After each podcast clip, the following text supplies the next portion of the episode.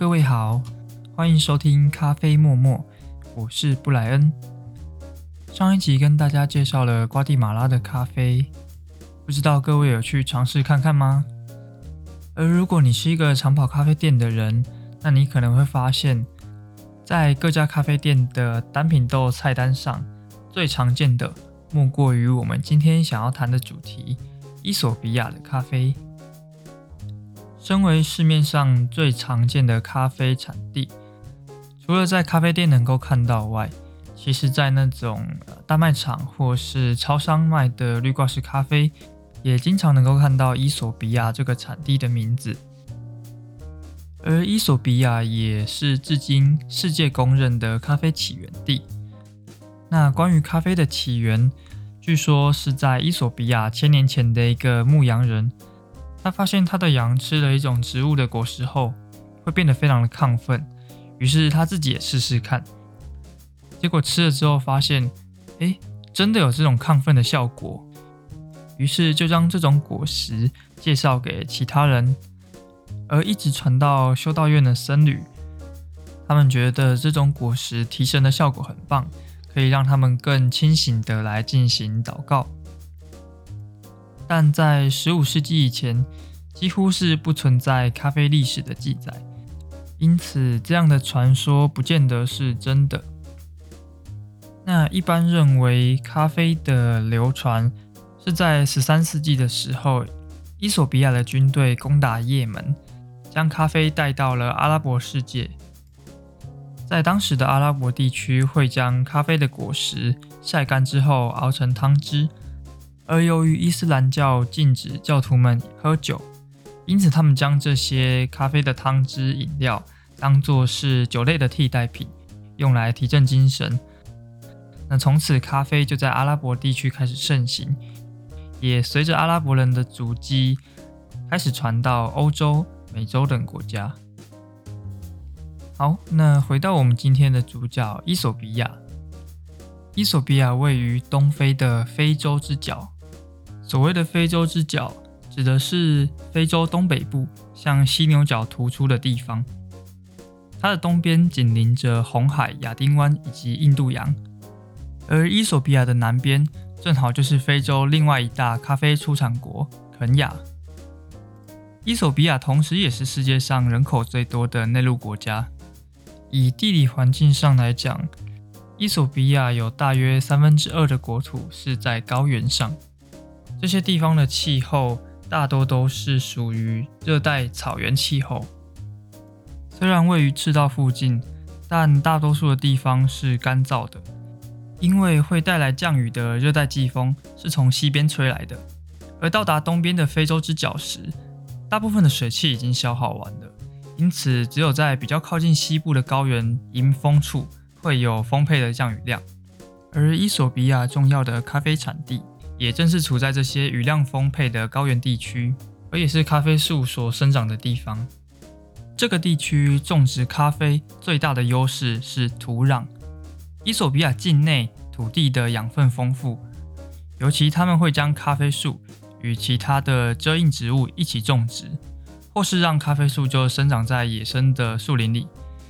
因此，这种全天然啊，或是半天然的种植方式。是借由周边植物的落叶或是残根来作为肥料，维持土壤的肥沃。除了有起源地的传说外，伊索比亚也确实是今天许多咖啡品种的故乡。然后包括我们熟悉的阿拉比卡种或者是罗布斯塔种都是。而且伊索比亚具有丰富的咖啡基因序列库，也拥有着全世界最多。最复杂的野生咖啡品种，甚至已经多到我们没办法去分辨这些咖啡的品种，而统一的将生长在伊索比亚野外的咖啡品种通称为伊索比亚原生种。也因此，也有人会形容伊索比亚原生种带有所谓嗯古老啊、神秘以及多变的风味。由此可见，伊索比亚在咖啡产业文化中所扮演的角色。现在，伊索比亚是非洲第一大的咖啡生产国。那除了是咖啡的出产国外，同时国内的咖啡需求也很大。在伊索比亚所生产的咖啡，大概有一半以上都是国内消费掉。相较于许多国家的咖啡是殖民后才带来的东西，咖啡是伊索比亚千年以来古老的农作物，与当地人的生活文化息息相关。比方说，伊索比亚有自己的喝咖啡社交的文化，在冲煮咖啡前，他们会先进行祷告。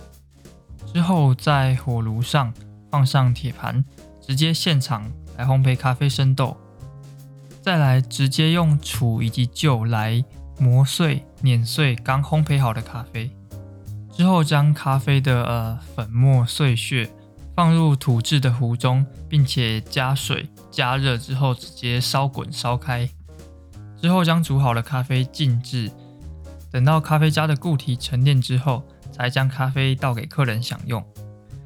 而这样的冲煮方式比较像是我们今天所使用的法式绿芽壶，它所泡出来的咖啡浊浊的，并且带有咖啡豆未经修饰的风味，比较原始，比较传统。而咖啡文化所代表的就是伊索比亚的社交文化，同时也是重要的传统习俗。由此可见，咖啡早已是伊索比亚文化的一部分。而在伊索比亚的产地名称很多，那其实许多的产地它都是从比较大的产地名称中再细分出来的。其中三个比较出名，大家可能有听过的产区，就是哈拉、西达摩和耶加雪菲。而大家最常听到的耶加雪菲，其实是西达摩产区的一部分。只是因为它的风味太过独特而且优秀，因此才另外细分出来，有了自己的名称。今天想跟各位聊聊的是西达摩产区。西达摩位于伊索比亚南方的高原上，海拔高度大概是在一千四百到两千两百公尺，而咖啡主要种植在东非大裂谷的周围。这个地方有着许多不同的民族。也因此，它的产区分布较为分散。西达摩产区的咖啡风味非常多元，因为有着不同的土壤成分、区域为气候，以及非常非常多的咖啡原生品种。这也造就了每个城镇所生产的咖啡，它都有自己很鲜明的特色。比较常见的风味有柑橘、莓果和明亮的果酸，以及坚果的香甜味。也跟大家分享近期我喝到几支蛮有趣的西达摩的豆子。那第一支它是伊索比亚西达摩独角兽双重厌氧水洗。那所谓的厌氧处理，其实简单来说就是使咖啡的果实还带有果肉或是果浆的时候，在一个控制温度还有气体条件下进行发酵。这样的处理法可以很精准的控制发酵的程度。能够明显的提升它整体的醇厚口感，还有放大整体的香气。它的风味相当特别，因为以往在喝伊索比亚的水洗豆的时候，往往都是在最一开始，最一开始就给你很多的香气以及酸感。那这些东西很快的消退下去之后，它的巴迪跟尾韵就会略显不足。那这只独角兽，它除了水洗之外，它还有经过双重厌氧处理。它确实蛮明显的提升了它的口感，所以这只的风味，它除了在一开始有着很明亮的花果酸、柑橘的香气之外，我在它的中后段还能够品尝到茶叶、茶感的那种气息，并不是所谓茶的苦涩，而是那种很温顺的茶的风味，因此整杯喝起来就有点像是花果柑橘茶，是一支很有趣的咖啡。另外一支豆子是。伊索比亚西达摩的瓦干达日晒，也可以叫它黑豹。而它除了在前段一样有着非常优秀的花果酸和香气之外，在中段及中后段都能够感觉到明显非常浓烈的酒香气息，并可以隐约感觉得到那种蜜饯啊或是果干的甜味。整体而言的感觉很像是一支水果酒，就是那种带有咖啡味的水果酒。而很有意思的是，我也喝了同样一只豆子，只不过它有加了厌氧处理，而它整体呈现出来的风味，除了原本就带有的酒香外，还能够更明显、清楚的感觉到那种酒酿的气息，与前段那种花果香的搭配非常的均衡，是一支在前中后段它的味道层次非常多元、非常让人惊艳的豆子。